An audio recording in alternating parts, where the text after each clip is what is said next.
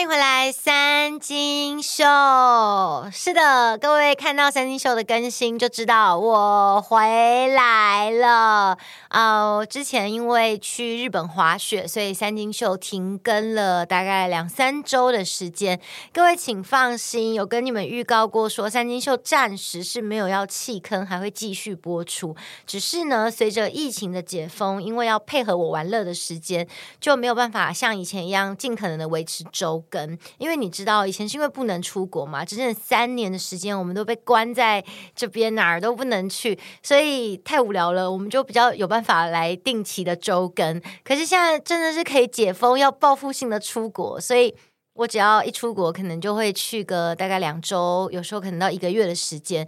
那在我玩乐的期间呢，三金秀就被迫要先停更一下了。不过我只要一回来，还是尽可能的会。第一时间的冲到录音室，然后来跟大家分享一下最近有发生的事情，避免你们太想念我。所以这一次呢，就先来跟大家分享我去日本滑雪的心得。你知道吗？我这辈子呢，真的没有想过我要去滑雪，因为我一直很不喜欢的事情就是会累的事情，就是。我觉得微微的累可以，但是太累我就觉得哦很不想做。所以如果是微微累，体验一下还 OK。我并没有想要把自己就是你知道操爆，然后搞到整个就觉得呃好痛苦，好痛苦这样。所以呢，我其实虽然以前很经常的进出日本，但我从来没有想过要去尝试滑雪，或者可能只是想想，也不会真的很积极的想要去做。但是在疫情这三年了，你们有没有体会到一件事，就叫人生无常？你就会觉得说，哦，真的不知道明天会发生什么事情。所以这三年可能呃，世界也大家开各自的锁国，然后我们可能被迫就只能够留在自己所居住的城市当中，然后在面对疫情的很多不确定性，你有没有觉得你很多观念？想法都改变了，最明显的一件事就是说，你开始会去做一些你以前没有想过自己会做的事情，去进行了一些全新的尝试。我觉得这可能是很糟糕的疫情之下带给我最大的启发。所以在这三年呢，我去呃报名了各式各样的才艺班，学了各种我以前觉得没有特别想要去做的事情，但因为真的太无聊了，没事做，所以我去做了那些事。那去做了之后呢，我就发现，哎。好像有些变成我的兴趣了，比如说在疫情期间，我去学了潜水，然后呃，现在我也定期的，只要潜季到了，就会跟朋友去潜水。那在疫情即将结束的此时此刻呢，我就想说，想要给自己一个全新的尝试，就是我想要滑雪。不过我之前啦，听到身边的朋友在滑雪，每个人都跟我说很好玩，但伴随着就是一些。比较惊悚的经验，比如说我目前在滑雪的朋友，几乎都有肋骨断掉、手断掉的经验，就是好像都会撞到骨折，所以觉得滑雪似乎是一个挺高危险性的运动。然后再加上那个赛车车手舒马克之前也因为滑雪，然后发生了非常重大的意外，所以我就觉得滑雪好像很危险。不过呢，我这一次就是。呃，亲身的去雪场，然后体验滑雪之后，我要跟大家先讲一个结论，就是我不能够说滑雪不危险，可是滑雪真的没有像大家想象中的危险性那么高。那就好好来跟大家呃分享我的这一次滑雪历程。在我要正式上雪场之前呢，我就觉得如果我去雪场，然后我什么都不会，那现场请教练可能。在我才刚学会落叶飘，我就要离开雪场，那很可惜，就是比较没有机会能够好好的享受滑雪的乐趣。所以我选择在要去雪场之前，就我今年第一次上雪场是一月的时候去北海道新野滑雪。那我就在去年年底，大概九月、十月的时候，我就去台北的那种。滑雪学校先练习机台滑雪。那我去的是 SPK 滑雪公园，就是有在滑雪的人应该都有看 YouTube 影片，有一个叫做 Perry 叔叔的，他算是就是滑雪界的神。那拍了很多就是教怎么滑雪的影片，都非常的受用。那我就去那边呢，先学习机台滑雪。然后我在那个机台上了几堂课。大概从就是只要一站上机台就会狂跌，然后到。后来呢，是可以很稳稳的在那个机台上面落叶飘，然后在机台上面也尝试着学习做一点简单的 C turn 这样子，但其实很不稳啦，所以最稳的当然还是落叶飘这样，所以我那时候就是以呃落叶飘稳固的这个状态，第一次到了雪场，然后我记得在前几集有跟大家分享过，就是我第一次上那个北海道。的雪场呢，不是去星野，我是朋友带我去一个地方雪场，然后地方雪场非常的有趣，它的那个整个雪场里面都有很多喇叭，然后会放着日本流行乐，你觉得非常的嗨，很像在棒球场的感觉，然后因为。我们是朋友带我们去体验，那我朋友他是滑 ski 的，可是我们是滑 snowboard，所以我朋友就在新手区教另外一个朋友滑 ski。那我跟我跟我一起去的朋友呢，我们两个人就自己搭着缆车，你知道吗？你完全的没有去过雪场的两个人，然后你连上缆车都不太知道怎么上，还是看 Perry 叔叔的影片，赶快恶补一下，然后自己搭缆车到山上。然后我们在山上的时候想说，好，那现在要滑下来，结果。我们两个人都站不起来，就是我们把雪板穿好之后，我们连站都站不起来。然后我们两个就四目相看，你看我，我看你，想说这下该怎么办？我们要难道一路就这样像溜滑梯一样溜下去吗？然后后来大概。撑了大概几分钟，三分钟到五分钟吧。我我突然站起来了，然后一站起来之后，我就发现，OK，呃，我的落叶飘很稳，我可以很稳稳的用落叶飘飘下去。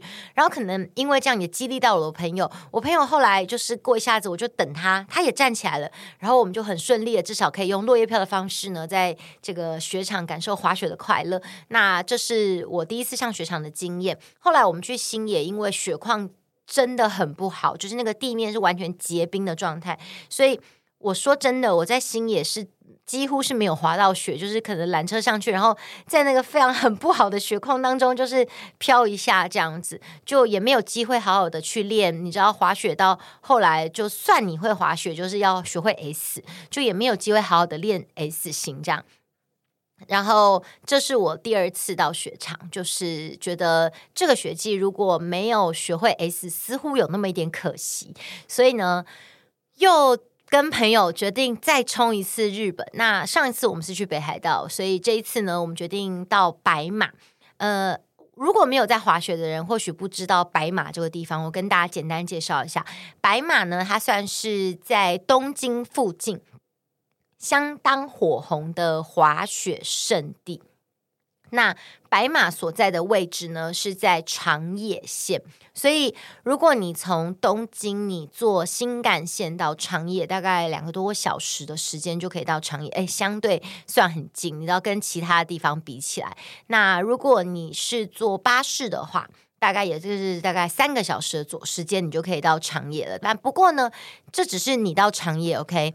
你从长野到白马，约莫坐巴士还需要大概一个小时左右的车程，但呃，以交通来说呢，真的相对其他地方是比较方便的。所以通常啦，如果你问说哦，你要去东京的近郊滑雪呢，有些人会推荐青井泽，不过因为青井泽那边。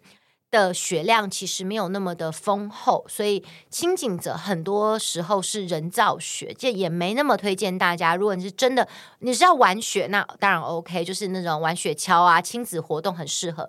可是如果你是真的要滑雪的人，就没有那么推荐去青井泽，就比较常听到会大家会去越后汤泽嘛，或者是去像我这一次去的白马。那呃，白马这个地方，它基本上除了滑雪就没有别的东西了，所以呢，它算是一个相当乡下而且偏僻的小镇。Maybe 它夏天应该有很多人会去 hiking，就是登山健行，因为你知道要滑雪的地方就是有山的地方，但它冬天就是滑雪，所以呢，我这次去日本的前几天。真的就是完全的困在各大雪场里面，然后认真的滑雪。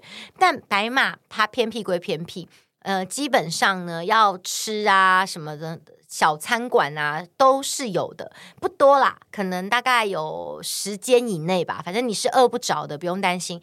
也有便利商店，没有偏僻到大家想象中那么偏僻。但我说它乡下是，我觉得有一个很棒的地方是白马那边。哦，我说的白马就真的就是白色的马，它叫做哈库巴。你知道，它到了晚上啊，你抬头看。天上满满的星星，因为它够乡下，所以几乎是一个没有光害的地方。我上次看到这么漂亮的星星是在绿岛，所以白马我会很推荐大家，如果有机会，你可能就是去感受一个小城镇的感觉，然后去看那个晚上的星星，你会觉得非常非常的幸福。不过我回头来跟大家讲，说我被困在这个雪场这几天啊，如何练成 S 的过程，你知道我就是。本来的程度就只有落叶飘很稳，其他真的都不太行，好不好？你知道滑雪有分 heel 赛跟偷赛，heel 赛就是脚跟滑偷赛就是应该偷赛虽然是翻成脚趾啦，但是其实真正在滑就是说要用你的小腿胫骨去滑。但是呢，我之前很稳的就只有 heel 赛，就是落叶飘。我的偷赛其实真的是不太行的。但我要跟大家讲，我这一次竟然有办法在短短的。大概呃四到五天的滑雪时程当中，各位观众，我练会了 S，老泪纵横呐，你知道吗？对我来说，我在那个滑的过程，我都觉得我一辈子不会 S 了。可是我真的超级的幸运，就是因为我真的知道自己很烂，然后也不好意思麻烦别人，所以呃，虽然我知道。Perry 叔叔就是我刚刚跟大家讲滑雪界的神，似乎好像在白马，但我看他的行程，好像我要去的时间他不会在，所以我想说，哎呀，那我就自己练习好了。没想到我就是分享了我去白马的时候，Perry 叔叔就自投罗网，就说刚好他本来要回台湾了，但他现在就在白马，所以呢，我就被 Perry 叔叔抓去滑雪场练习。然后呢，我真的是大神，你知道，一对一的教学哦。整整教了我三个小时，三个小时。你知道佩瑞叔叔现在就是都不会教学生了，就通常他就是专门训练选手。你知道，用这种神级的人物，然后来训练我这个小狒狒。然后我真的就是呃，在过程当中，我多次如果真的没有就是大神们出来救我，多次的想放弃，因为你自己滑的时候，你真的不知道自己在滑什么东西。就只有说，反正我落叶飘也是很稳的。我觉得我落叶飘从比较难的红线滑下来，什么都是没有问题的，绰绰有余的。我就觉得会这一招就够了，好像也不用会其他的，也就没有特别的想要在你知道增进自己的技巧。可是呢，大神都出来救我了，我就觉得说，如果我没有练成的话，我会不会很对不起大神呢？所以我就很努力的练习，很努力的练习。然后呃，非常无奈的是说，大神那天。整整救了我快三个小时，我还是没有练成 S，大概可能就是呃可以稳稳的那个透转 hill，但是如果我要 hill 转透哦，就还是会出现一些问题。那你知道你必须要透转 hill，hill 转透。透转 hill hill 转透这各位现在不是跳针好不好？我讲的就是说，如果你要练成 S，你就是要很顺畅的可以这样转来转去。但是我就是只能够转一个，转到另外一个会卡住，我就没有办法 S 了。顶多就只能说我 C 可以，而且还是某个 C 可以，另外一个 C 不行。所以。我就是很不想让教练失望。那刚好隔天呢佩瑞叔叔虽然有事情，但是有另外一个教练刚好人也在白马，就被我抓来教我 S。然后就在两天，就是两位大神出来魔鬼训练之下，嗯，到了第三天，我在上雪场的时候，我莫名其妙就会 S 了，真的就是像很多。滑雪的朋友们跟我讲说：“你睡个觉起来就会。”我想说：“干，谁睡个觉起来会？”各位，我现在也想要跟你们讲这么不负责任的话，就是说，当你人生被折磨到一个极致的时候，各位，你睡个觉起来就会了。你知道我被折磨到什么程度吗？就是呢，呃，滑雪其实是非常耗体力的一件事情，所以你。可能刚上雪场的时候，你会觉得 OK，我还可以。但是呢，你可能坐缆车，大概滑个两趟之后，好，你的肌肉就会疲劳。大家应该都有运动过度的经验，就是你如果你运动到一个程度的时候，你还可以；但是如果你要继续做，比如说超过二十分钟，你要再继续做同样一个动作的时候，你的肌肉已经没有力气了，你会觉得你有手软脚软的感觉。你们应该有类似这样的经验吧？滑雪就是如此，就是你你一直在用你腿的跟核心的肌肉，你的肌肉它是。有一个扣打限制的，它用到底就真的不行了，没办法，它动不了，它需要时间休息，然后有点类似像充电充回来，你才可以继续再使用它。然后呢，我其实那个时候我真的觉得我肌肉的那个用量已经到零了。然后我我的那个，比如说你知道滑雪就会一直跌倒，因为你重心自己没抓好，就肯定一直跌，跌倒是家常便饭。基本上我不是在跌倒，就是在往跌倒的路上。OK，所以我那时候只要。我到后来我是跌倒了，然后我站不起来，我真的站不起来。就我明显的感觉到我的核心跟我的大腿已经没有力气了，我觉得我已经 run out of my energy 了，我真的起不来。就呢，我真的你知道吗？我亲眼的看到教练把我像拔萝卜一样，你知道，我就是现在那个雪地里萝卜，他就把我从雪地上拔起来，就说继续滑。然后我就说我真的不行了，他就跟我说你可以的，你可以的。然后我真的就是，呃，又不想让教练失望，所以我就继续滑，然后再继续点，然后再继续滑。那我觉得，呃，那天可能是因为其实我已经会 S 了，只是因为我的肌肉真的没有力气，我控制不好，所以我才有办法说，哦，睡个觉起来，然后第二天，哦，突然就会滑 S 型。所以我只是想跟大家讲，我觉得在滑雪当中，我们可能也可以体验人生，就是说我多次真的都想放弃，我觉得我一辈子都学不会 S，尽管很多人都跟我讲说。嗯、呃，滑雪其实就跟骑脚踏车一样，你你你你记得你怎么会骑脚踏车的吗？就是你一直在跌倒嘛，对不对？一直在重心不稳嘛，对不对？可是突然某一个 moment，你也不知道为什么，都摔很多次之后，你突然就就稳了，诶，你突然就可以掌控你脚踏车的那个龙头嘞，你你突然就觉得你你不会跌倒嘞，你还记得那个感觉吗？我想那个记忆很遥远，为什么？因为我们学会脚踏车都是很小的时候。这也是为什么很多人都说小孩学滑雪很快，因为，确实也是因为如果你是滑雪板 snowboard 的话，你越矮离那个地面越近的话，你越能够找到那个重心。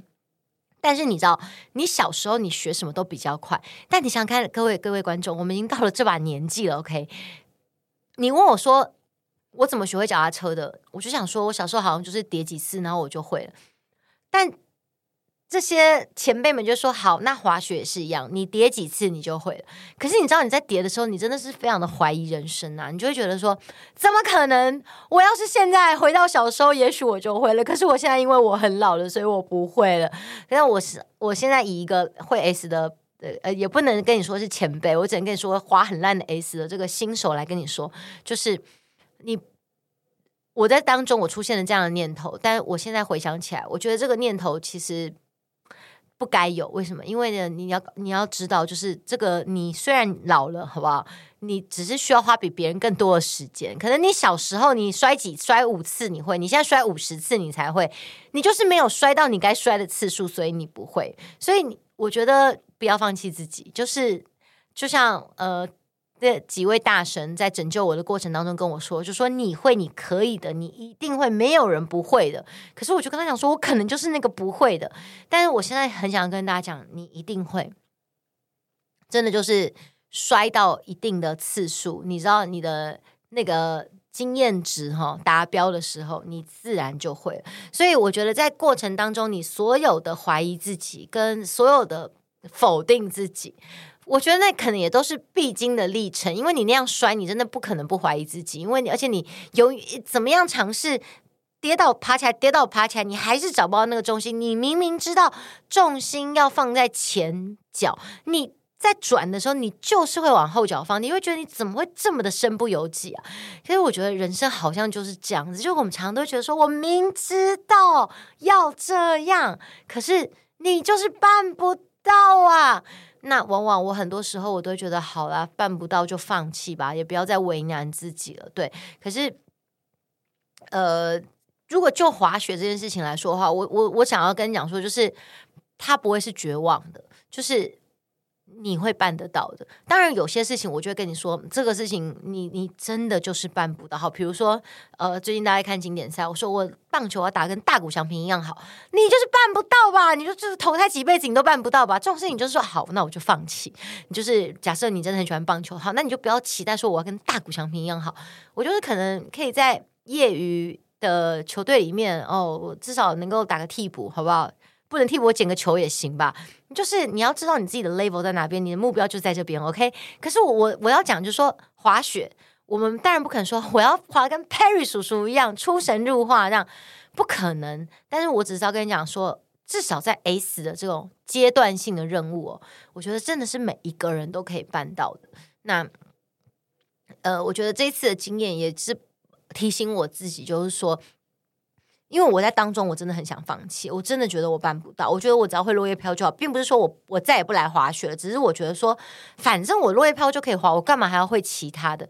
可是我我呃，在这个教练们的鼓励之下，然后最后真的终于突然的开了那个窍，然后突然可以 S 很顺畅的滑行的时候，我就有一个领悟是，其实嗯。这个是一个可以看得到目标的东西，只是说，就是你知道你一定会办到，只是你不确定说我到底要摔几次。就如果说你可以跟我说我摔五十次我就一定会到的话，那我至少觉得好摔一次两次我可以计算，我是有有个盼头的。可是这个是因为可能你你那个数值是隐藏的，你不知道每一个人到底要摔几次才会到，所以你就会觉得我都已经摔那么多次，怎么还没到？怎么还没到？但是你要知道说那个结果还是会到，所以我就觉得以后如果面对。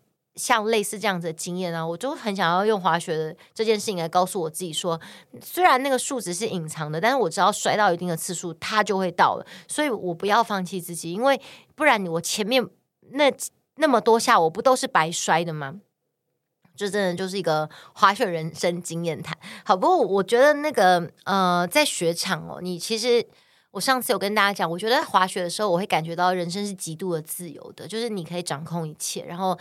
尤其是你知道雪场都在山上，所以有时候你往往是从山上去俯瞰山下。大家常说什么百万风景啊，百万夜景啊，不过就是如此。而且有时候你在看那些风景的时候，你只能站在一个点看；但在滑雪的时候，你可能可以旁边有有树林啊，然后你又可以看着这个山下的风景，真的觉得非常的美。我我觉得是，如果不会这个技能，我个人觉得是挺可惜的一件事情。我觉得大家很推荐你们去尝试看看，就像我推荐大家去，呃，去潜水看看，因为我觉得如果你这辈子没有机会看过这样的风景，它是很可惜的。然后，呃。这个风景呢，又并不是对那个身体素质要求非常的高，你才能够办到。其实一般人，你只要不要有一些像潜水是不能有一些高血压嘛，对这种，你只要不要有这些疾病的话，一般人你都你的身体素质是绝对允许你可以去做这样子的事情，而且是非常安全的。那刚刚有讲到说到底危不危险？我觉得危险指数的话呢，就是。请大家一定要戴安全帽，因为很多日本人啊、日本妹妹啊，为了要好看啊，他们都不戴安全帽的。我觉得其实是非常危险的事情，因为很容易你不知道怎么样，不小心卡边了，你摔出去，你撞到头，那真的是非常严重的事。所以，如果你把你防摔的设备穿好，像我就是护膝啊、护臀都有穿好，那甚至我朋友他们还会穿那个护。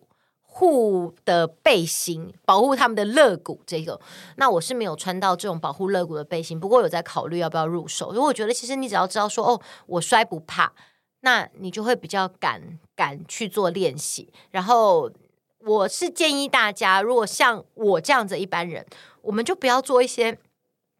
太高危险性的尝试，像有些人可能会追求速度感，所以他会欢快，那其实也是很危险的一件事情。所以我如果你的技术很好的话，那另当别论，好不好？我是说我们这种一般人，呃，我不算一般人，我是比一般人更烂的，好不好？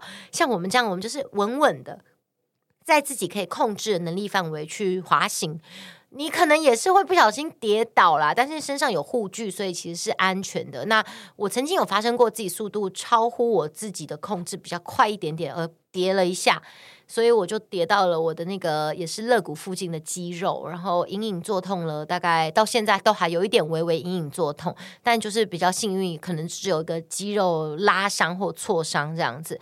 所以我觉得，如果你像我这样比较安全一点的滑行的话，顶多比较呃会受的伤就是像这样子，不是至少应该啦。还不至于会到什么肋骨断掉或是手断掉，但那种会断掉，可能就是因为你变强了，所以你就觉得你可以。可是往往就在你觉得自己可以的时候，你就会比较放松那个戒备，就会不小心的受伤。所以这是我跟大家分享的。那我想今年雪季也都结束了，所以呃，如果你听完我的分享有兴趣的话，明年好不好也可以考虑的。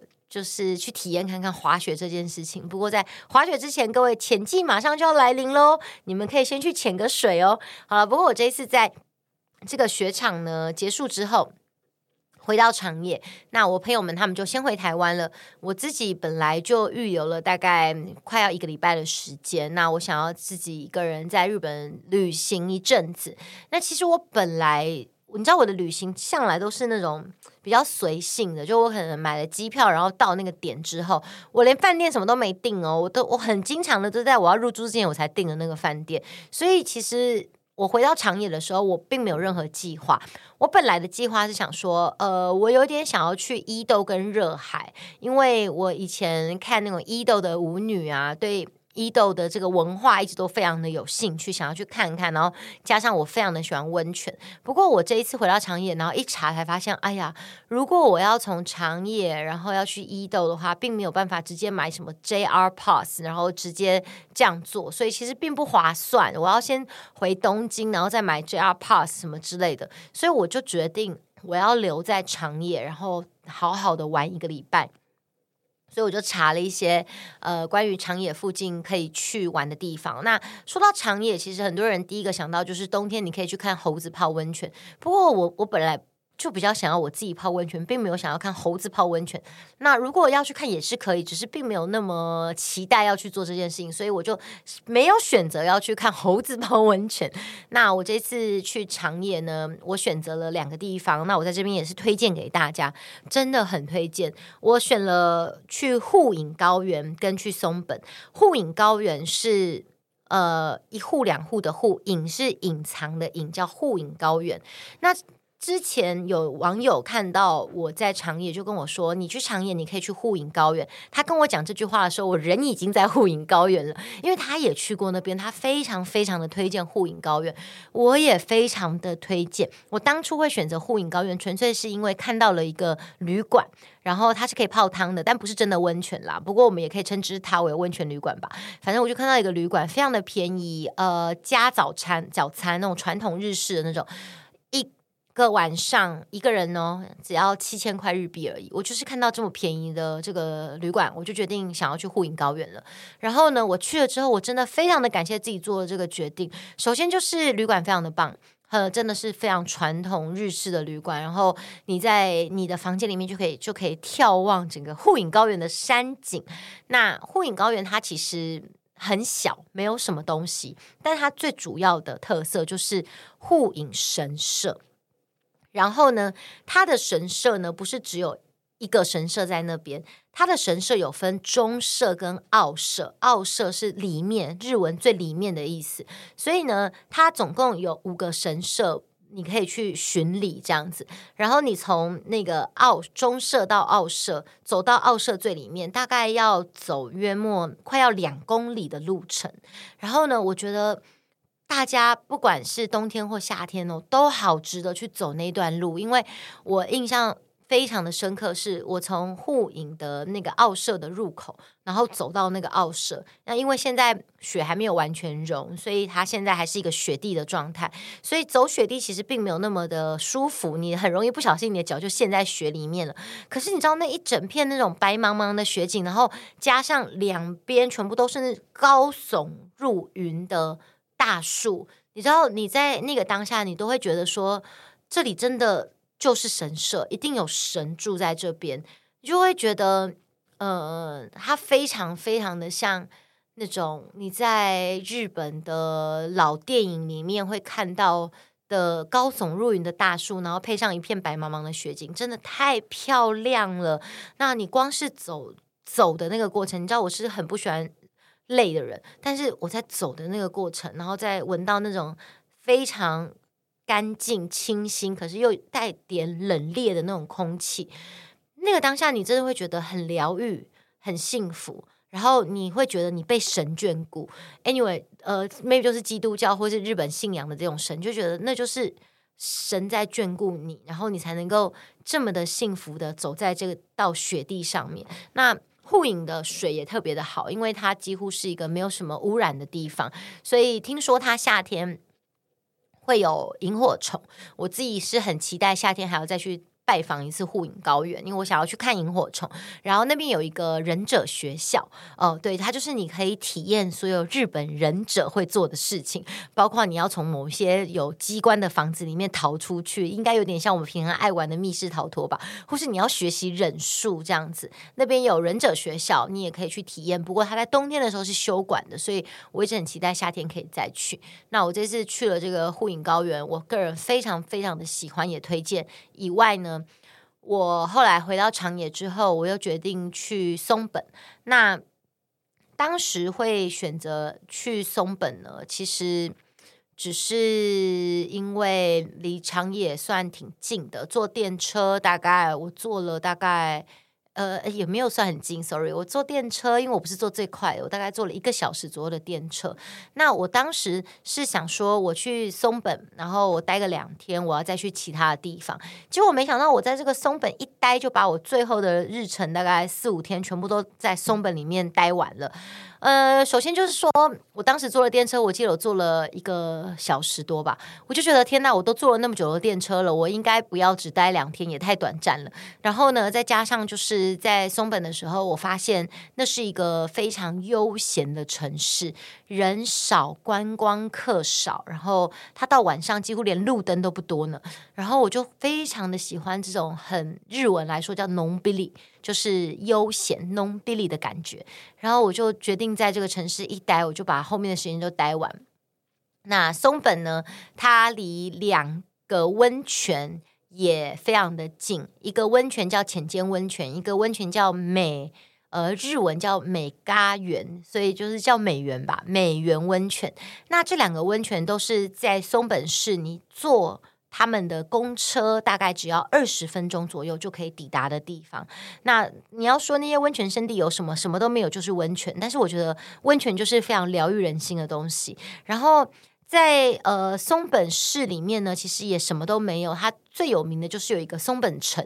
那这松本城就是大家一般想象中可以看到的那种日式的呃城堡的这种建筑。嗯，你说松本城本身有什么特色吗？呃，其实也没有太大的特色，主要是因为松本这边没有什么东西，只有那个松本城，于是松本城成了他们最大的一个特色。不过我会喜欢那个地方，真的就是一种觉得非常的呃与世隔绝的感觉。它虽然是一个便利的城市，可是你会觉得在那边的人都。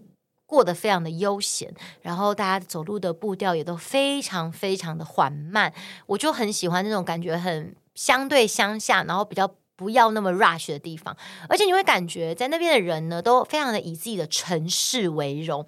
举例来说，我在旅馆的时候，我跟旅馆的 counter 说，就是柜台讲说，我想要去松本城，然后那是一个老杯杯，老杯杯就很。骄傲的跟我说啊，去松本城真的太好了，然后就拿出了松本城的介绍，然后开始巨细靡遗的跟我介绍松本城，就是他觉得说他居住的这个地方，然后他居住呃的这个怎么讲观光胜地这个景点呢，真的是他非常的骄傲的，然后他觉得观光客一定要去体验一下，一定要去感受一下。尽管我必须要跟大家讲，松本城里面真的没什么，可是呢，我觉得会让我对松本城那么印象深刻的原因，并不是。这个城本身是爱着这个城的那些人，他们让我对松本的印象非常非常的好。然后，甚至我到了松本城那个门口，都还会有那种呃义工，他们是可以有英文跟日文导览的。然后你在导览的过程，你也会觉得说，他们一定要很喜欢这个地方，才能够展现出这样子的热情，因为你想想看，如果说现在叫你去导览故宫，你觉得你会有那个热情吗？你就觉得啊，就这个翠玉白菜，你看一下，OK，大概就长这样子，然后那个看起来像什么五花肉的东西，你知道，你就会少了那份热情，或少了那份你对那个城市的喜爱。所以我这次在这个松本，我是感受到非常呃深刻的这种风土民情，所以。也分享给大家，如果有机会，然后你的呃时间没有那么的赶，因为我觉得如果大家很难得有个假期，你当然可能还是会想要去东京啊这些比较大阪啊比较大型、比较热闹的城市。但如果说你东京啊、大阪啊这些比较主流地方你都玩过了，那我就很推荐大家，我可以。像我一样往一些比较乡下一点点的城镇去，我觉得它会给带给你一些对旅行不一样的感触。然后我觉得那是真正的，就是能够感觉到地方特色的地方。谢谢你们收听三金秀，我们三金秀下集见喽，拜拜。